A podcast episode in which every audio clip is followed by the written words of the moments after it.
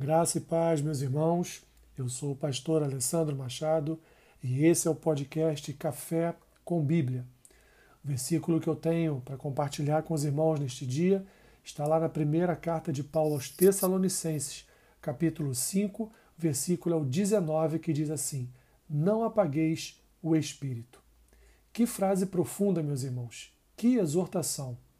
Dentro dos preceitos paulinos para a igreja em Tessalônica, Paulo explora a intimidade da igreja com o Espírito Santo. Em tempos de tantas heresias e apostasia, o apóstolo lembra à igreja o seu compromisso de união espiritual com Deus através do seu Espírito Santo. Mas como podemos apagar o fogo do Espírito em nossas vidas? Ou o que Paulo quis dizer com esta frase? Primeiro, devemos lembrar que a igreja, os seus santos, são revestidos e capacitados para a obra de Deus através do Espírito que foi derramado para o exercício de poder e autoridade na pregação das Escrituras. E segundo, que esta vida no Espírito deve ser preservada para benefício do reino de Deus. Feitas estas considerações, podemos então responder à primeira pergunta: Podemos apagar o fogo do Espírito em nós? Sim, meus irmãos, podemos sim. Podemos por causa do pecado, da negligência nas nossas orações diárias, da nossa negligência na leitura bíblica e também na nossa negligência na comunhão com o corpo.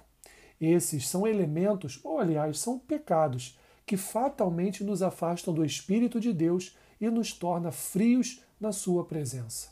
Respondendo à segunda pergunta, o que Paulo quis dizer exatamente com estas palavras? Ele quis, meus irmãos, trazer a consciência da igreja a necessidade de se manter atividades santas diárias de busca pelo Espírito, de manutenção de uma vida no Espírito, ilustrando com o fogo, por exemplo, sobre o altar no tabernáculo, que nunca podia ser apagado. O sacerdote estava sempre colocando lenha sobre ele para que não se apagasse. E assim somos nós. Como sacerdotes do Senhor, não podemos deixar o fogo do Espírito ser sufocado em nossas vidas até que se apague. É necessário colocar palha neste fogo todos os dias. Orações, jejuns, leitura bíblica, comunhão com os santos são palhas necessárias para o fogo permanecer aceso em nossos corações. Jesus rogou ao Pai o envio do Espírito para nos manter firmes na caminhada cristã.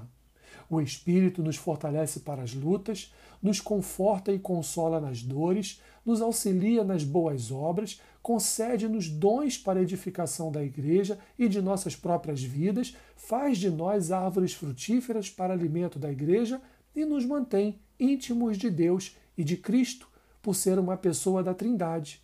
Celebre, portanto, meus irmãos, e cuide do Espírito Santo em sua vida. Deus está em nós ele se move em nós e nos usa para o seu reino através do seu Espírito. Obrigado, Senhor, por sermos habitações do teu Espírito. Que o teu Espírito continue a nos conduzir a esta novidade de vida diária, permanecendo firmes na fé, na esperança e no amor. Assim o abençoo nos meus irmãos, em nome de Jesus. Amém. Que Deus te abençoe rica e abundantemente. Amém.